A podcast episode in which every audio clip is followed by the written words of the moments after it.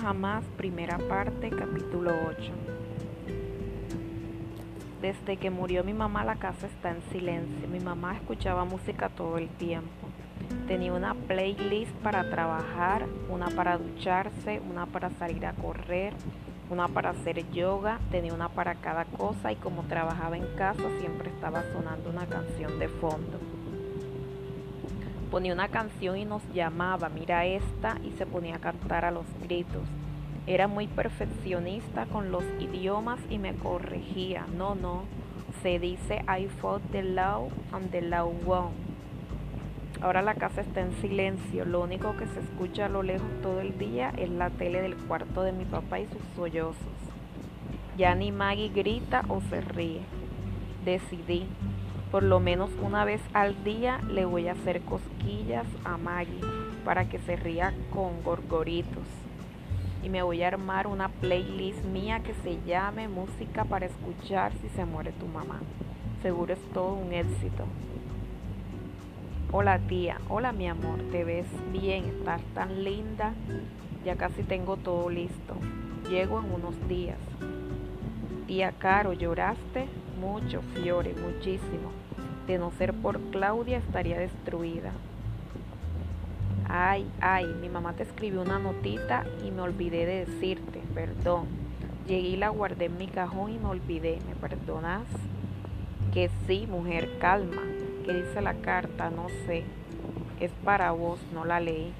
A ver, ve y búscala. Apago el Sky. No, no, yo te espero. Acá está, ábrela. Dale, espera. Te leo, pero no te pongas mal, ¿sí? Hermana, cuídalas. No las dejes solas. Necesitan un bastón, una guía y una amiga. Con el amor más tierno, Sol.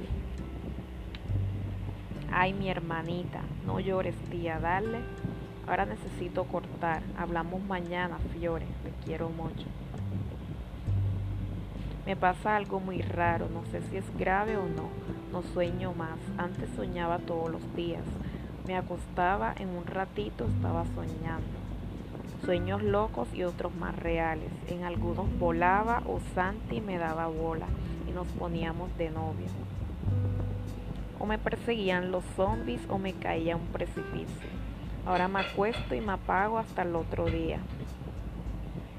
Hoy la abuela vino con el abuelo Enrique. Antes de que muriera mi mamá, el abuelo no lo veíamos mucho. Mi mamá estaba enojadísima con él y no lo invitaba a casa. A todo el mundo le parecía una exagerada, pero ella insistía. La forma en que se comporta ese señor es inaceptable. Y seguía, que no venga a conocer a su nieta durante un mes porque se está jugando la Copa del Mundo, no me parece algo gracioso. No hubo manera, aunque todo el mundo intercediera. Si mi papá quería verlo, tenía que ir a su casa. Cuando llegó, entró y fue directo a la cocina a prepararse un mate. Hola, Fiore. Tomás. Hola, abuelo. No, gracias. ¿Cómo estás? Bien. ¿Qué tal la escuela? No estoy yendo. Y eso mismo se repitió con May. ¿Y la tele? Preguntó dando vueltas por el comedor. La grande está en el cuarto de mis de papá. En el comedor está la chica. En media hora empieza, dijo mirando a la abuela. Vi cómo la abuela miraba para abajo y se daba vuelta hablando para sí misma. ¿Vamos a saludar a tu papá? me preguntó el abuelo. No tuve más remedio que acompañarlo. Abrí la puerta del cuarto y le ofrecí pasar. Dudó, pero entró y yo también. Hola, Luchi. El abuelo caminaba medio a tientas porque el cuarto estaba todo oscuro. Abrió las persianas y se acercó a mi papá. ¿Cómo andás? Se sentó en la cama. Papá se incorporó y lo miró. Vemos el partido. Lo palmeó en el hombro. Mi papá le hizo que no con la cabeza. Dale, Lucho, arriba el ánimo, dale. Nada como unos buenos goles para descargar toda la bronca acumulada. Ponerle un poco de onda que yo me vine hasta acá para estar un rato con vos. Como cuando eras chico y te llevaba a la cancha. ¿Dónde tenés el control remoto? Mi papá señaló un lugar incierto. Salí y me fui donde estaba la abuela que hervió unos fideos. No es muy temprano para cocinar, Abu. No, mejor ir preparando todo, ¿verdad? Me sonrió con una sonrisa medio rota.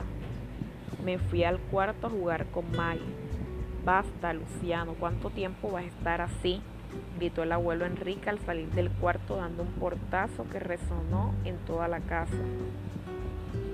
Le dije a Maggie que cuidara a los caballos voladores y fui a mirar. Cuando entré a la cocina la abuela le hablaba en voz baja. Enrique, las chicas, ¿y qué querés que haga? No habla, no hace nada, encima tiene todo tirado. Ni siquiera se puede cambiar de canal en el televisor. Es tu hijo. Todo esto es porque de chico lo malcriaste. Hay una tele en la sala, usa esa. No, gracias, quiero ver el partido en mi tele, en mi sillón, en mi casa. Termínala, por favor. Nilda, es que realmente cuánto tiempo va a estar así. No se va a levantar más. ¿Cuánto tiempo habrías estado así vos si me hubiera muerto yo? Mira las pavadas que decís y esa es tu respuesta, listo, vos también. Me voy al bar de la esquina hacer lo que quieras. Cuando termine el partido te paso a buscar. Cuando la abrí se dio vuelta para darme un beso. Hice como que no lo veía y solté la puerta del edificio.